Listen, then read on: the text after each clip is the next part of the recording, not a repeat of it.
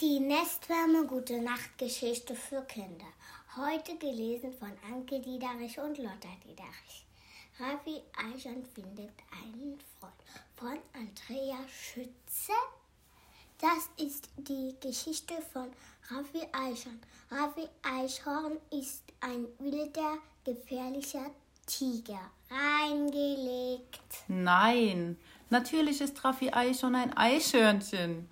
Aber um es von vornherein klarzustellen, Raffi Eichhorn sieht zwar von außen genauso putzig aus wie alle Eichhörnchen, aber innen drin, sozusagen, ist er ein ganz fieser Typ. Doch ehrlich, zumindest am Anfang der Geschichte. Okay, ich muss zugeben, er ist ziemlich fleißig und arbeitsam. Er sammelt und flitzt und trägt und hortet und lagert den lieben langen Tag, was das Zeug hält. Runter vom Baum, Nuss ins Maul, hoch in den Baum, rein in den Kobel, Nuss in die Speisekammer, raus aus dem Kobel, runter vom Baum und so weiter und so weiter. Wenn Raffi in Sammelwut ist, und das ist er eigentlich immer, flitzt und springt und hopst er beinahe blind durch die bunte Herbstwelt.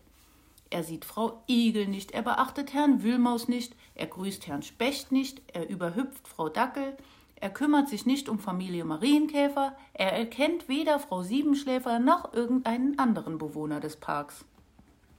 Wenn Raffi Eichhorn seinen Wintervorrat anlegt, kennt er keine Verwandten. Oder wie sagt man noch? Versteht er keinen Spaß, was so viel heißen soll wie Nichts und niemand kann ihn davon abbringen, einen so großen Wintervorrat wie möglich anzulegen. Jetzt fragst du dich vielleicht, was denn daran so verkehrt ist. Schließlich soll Raffi Ei schon nicht verhungern im Winter, und wenn man sich im Herbst auf die faule Haut legt, weil man denkt, der Winter sei noch ewig weit fort, dann kann man später ganz schön in Schwierigkeiten kommen. Sammle in der Zeit, dann hast du in der Not. Das hat schon Raffis Oma immer gesagt. Und sie hatte natürlich völlig recht. Raffi tut also nur das, was ein Eichhörnchen im Herbst tun sollte. So weit, so gut. Doch Raffi Eichhorn übertreibt es gerne mal ein wenig. Vor ein paar Tagen hat er zum Beispiel herausgefunden, wo Matthäus Maus seine Vorräte versteckt. Und jetzt stell dir vor, was Raffi getan hat. Als Matthäus kurz mal weggegangen war, hat Raffi sich bedient. Reichlich. Man hat Matthäus Maus noch drei Bäume weiter schimpfen hören, und Raffi hatte nicht mal ein schlechtes Gewissen. Auch nicht, als er dann auch noch anfing, andere Parkbewohner ebenfalls zu bestehlen. Hurra, dachte sich Raffi Eichhorn wohl und lachte sich in seine kleinen Fäustchen. Das ist ja viel einfacher, als selbst zu sammeln.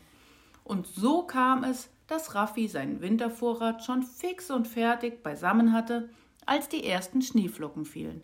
Er saß gemütlich in seiner Höhle, eine warme Decke über den Beinen, knabberte an einer gerösteten Haselnuss mit Schokostreuseln und schaute aus dem Fenster, von wo aus er den ganzen Park überblicken konnte. Den kinderleeren Spielplatz zum Beispiel und die große Tanne mit den vielen tausend Weihnachtslichtern.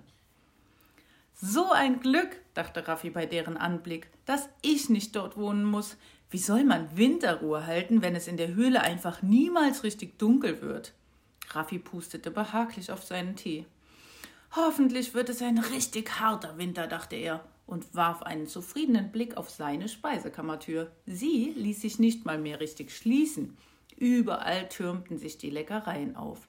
In den Regalen und Körben, Gläsern und Dosen, auf Tischchen, in Säcken und selbst auf dem Boden. Njam, sagte Raffi voller Vorfreude auf das Abendessen und nahm einen Schluck Tee. Dann starrte er weiter aus dem Fenster. Mit einem Mal stutzte er. Was war das denn? Na, was bitteschön war das denn? Am Stamm des Weihnachtsbaums tat sich doch etwas. Ja, hatte man sowas Dusseliges schon mal gesehen? Raffi musste seine Teetasse beiseite stellen, damit er vor Gelächter nicht alles verschüttete. Wie konnte man sich nur so ungeschickt anstellen? Und das als Eichhörnchen? Raffi schüttelte den Kopf. Tiere gibt's, murmelte er vor sich hin und verdrehte höhnisch die Augen. Tatsächlich stellte sich das Eichhörnchen, das Raffi von seinem Wohnzimmer aus beobachtete, wirklich nicht sonderlich geschickt an, während es in der Weihnachtstanne herumturnte. Als es vom Stamm auf den Boden springen wollte, fiel es bei der Landung beinahe hin, so unglücklich ausbalanciert war der kurze Flug.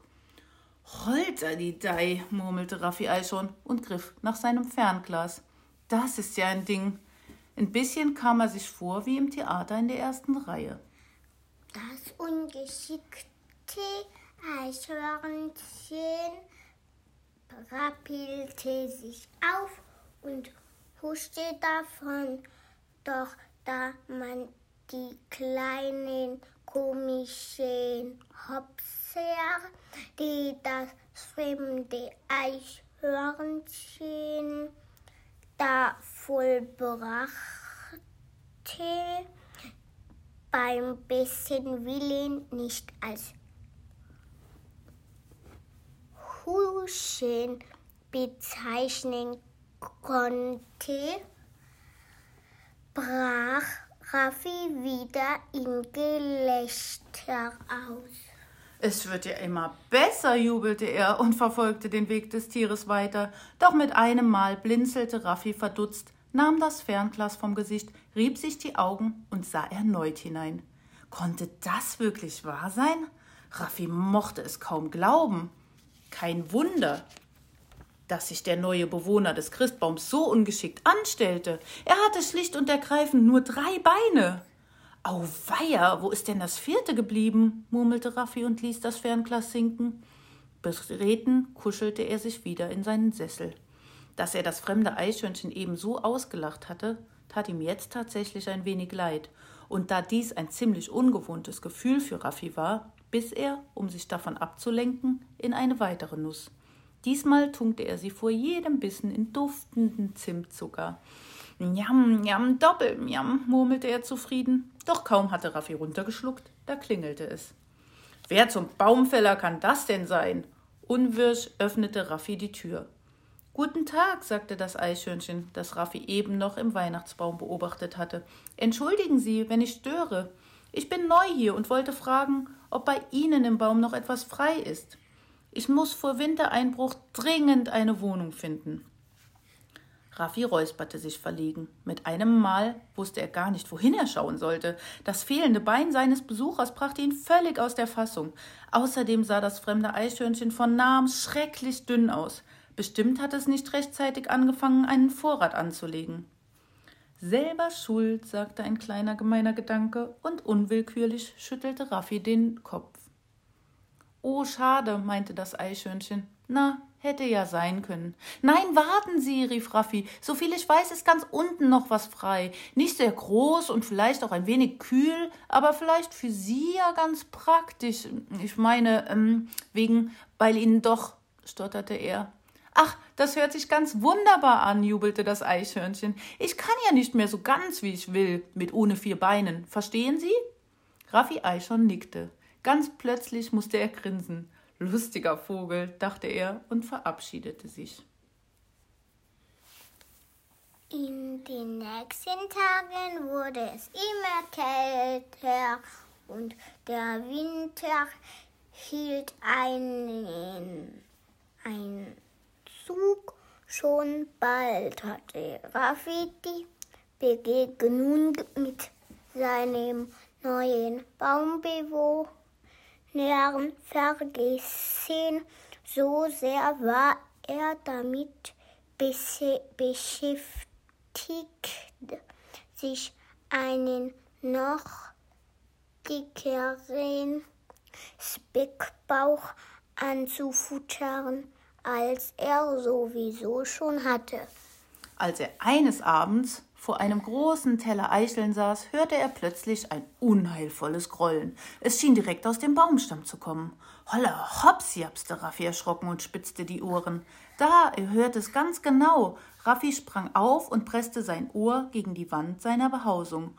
Wuhu, Rompel, wummerte es. In Raffis Tasse zitterte der Tee. Holz leitete Geräusche wie ein Telefon, das wusste Raffi sehr genau. Deswegen war er auch immer froh, wenn keine anderen Leute mit im Baum wohnten. Einmal überwinterte eine riesige Marienkäferfamilie direkt über ihm. Von dem Getrappel und Geplapper war er beinahe verrückt geworden und hatte in jenem Winter kaum ein Auge zugetan. Gereizt suchte Raffi in der Kommode nach Ohrenstöpseln und versuchte, trotz der störenden Geräusche, ein Nickerchen zu machen. Doch in den nächsten Tagen war das seltsame Knurren immer häufiger zu hören. Nach einem ausführlichen Mittagessen platzte Raffi der Kragen. Ärgerlich riss er sich die Serviette vom Hals, pfefferte sie neben seinen Teller und rief Jetzt reicht's, das ist Winterruhestörung. Dann schnappte er sich den Hausschlüssel und hüpfte den Baumstamm hinunter, um sich von seinem neuen Nachbarn zu erkundigen, ob dieser wohl für diese nervtötenden Laute verantwortlich war. Renovieren Sie etwa? raunzte Raffi, kaum dass ihm die Tür geöffnet wurde. Mitten in der Nacht und überhaupt den ganzen Tag? Ich bekomme kein Auge mehr zu. Singen, hämmern, klopfen, bohren, nageln und husten ist laut Baumordnung nur zwischen 11 und 15 Uhr erlaubt, schwindelte Raffi. Vielleicht fiel der Nachbar ja darauf rein. Rum, pumpelt, rum, machte es statt einer Antwort. Raffi runzelte die Stirn. Äh, kam das Geräusch etwa aus Ihnen heraus? fragte er erstaunt. Das Eichhörnchen nickte und legte beschämt eine Hand auf den Bauch. Magenknurren, ich habe Hunger, flüsterte es. Tut mir leid, dass Sie es bis oben hören können. Ich binde mir ein paar Kissen um den Bauch, dann ist es nicht mehr so laut. Sammle in der Zeit, dann hast du in der Not, sagte Raffi und klang so rechthaberisch wie einst seine Großmutter. Wortlos dreht er sich um und hüpfte in seine Wohnung zurück.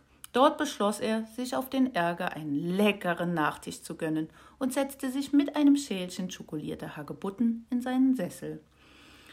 Wam kam es aus dem Stamm, leiser, das musste Raffi zugeben, aber immer noch sehr störend. Raffi biss in eine Beere. Sie schmeckte nicht köstlich. Fragend zog Raffi die Augenbrauen hoch und probierte noch einmal. Die Hagebutte schmeckte genau wie sie schmecken sollte und doch wieder nicht. Rumpel, dröhnte es gedämpft durch Raffis Wohnzimmer, während er stur an der Beere herumnagte. Doch der Bissen schien in seinem Mund immer größer zu werden, bis er ihn schließlich überhaupt nicht mehr schlucken konnte. Pff, machte Raffi und spuckte alles auf den Boden. Das war ihm ja noch nie passiert. Ob er krank war? Raffi konnte einfach nichts runterkriegen, wenn gleichzeitig das Magenknurren seines Nachbarn durch seine Wohnung schallte. Es fühlte sich gerade irgendwie alles falsch an. Ohne lang nachzudenken, sprang Raffi plötzlich auf und huschte in seine Speisekammer. Dort füllte er einen Korb mit allem, was ihm in die Hände fiel. Dann hangelte er sich mit der schweren Last geschickt den Baumstamm hinunter und klopfte bei seinen Nachbarn. Hier, sagte Raffi, hatte ich übrig. Dann machte er auf dem Absatz kehrt und war verschwunden. In dieser Nacht konnten in der alten Platane am Fischfeuer zwei Tiere ganz gewiss prima schlafen. Raffi Eichhorn, weil er sich wundersamerweise einfach fantastisch fühlte und der neue Nachbar, weil in seinem Bauch ein wohliges, sattes, warmes Glücksgefühl herrschte, das ihn wie von alleine in den kuscheligsten Schlaf der Welt fallen ließ. Am nächsten Morgen verzichtete Raffi sogar auf das Frühstück und inspizierte seine Speisekammer mit strengem Blick. Dann stellte er einige komplizierte Berechnungen an. Restliche Vorräte geteilt durch verbleibende Wintertage, geteilt durch jeweils drei Mahlzeiten am Tag ist gleich und so weiter. Raffi Eichhorn rechnete, räumte, überlegte und verteilte den ganzen Vormittag. Als er fertig war, waren in seiner Speisekammer zwei Abteilungen entstanden. Eine für ihn und eine für den neuen Nachbarn. Raffi nickte zufrieden. Seine Vorräte reichten locker für zwei Eichhörnchen, sogar mit Nachtisch. Juhu, jubelte Raffi mit leichtem Herz. Wer hätte gedacht, dass es sich so gut anfühlte, jemandem aus der Patsche zu helfen? Manometer, murmelte Raffi vor sich hin, als er einen weiteren Proviantkorb packte. Wenn ich nur drei Beine hätte, ich weiß nicht, ob ich überhaupt noch klettern könnte. Dann eilte er voller Vorfreude den Baum hinab, um das Körbchen abzuliefern. Raffi klopfte und wartete eine Weile. Als ihm niemand öffnete, trat er ein. Hallo, rief er. Ist jemand zu Hause? Sein dreibeiniger Nachbar war doch wohl nicht ausgezogen. Mitten im Winter? Das wäre viel zu gefährlich. Raffis Herz klopfte. Hallo, rief er nochmal. Ich bin hier, meldete sich eine schwache Stimme aus einer winzigen Nebenhöhle. Darin lag das Eichhörnchen, klein zusammengerollt in seinem Nest. Danke für Ihre Hilfe gestern, flüsterte es schwach, aber ich werde den Winter wohl trotzdem nicht überleben. Ich bin schon zu schwach. Da lächelte Raffi Eichhorn erleichtert. Er war wohl gerade noch rechtzeitig gekommen. Keine Sorge, tröstete er seinen Nachbarn und holte ihm als allererstes eine zweite Decke von oben. Und während der härteste Winter seit Jahren über dem Stadtpark lag und die Kinder fröhlich auf dem Fischweiher Schlittschuhe liefen, versorgte Raffi Eichhorn nicht nur seinen kranken Nachbarn, sondern die beiden wurden bis zum Frühjahr auch noch die besten Freunde aller Zeiten. Und jetzt wünschen wir euch eine gute Nacht. Schlaft gut. gut.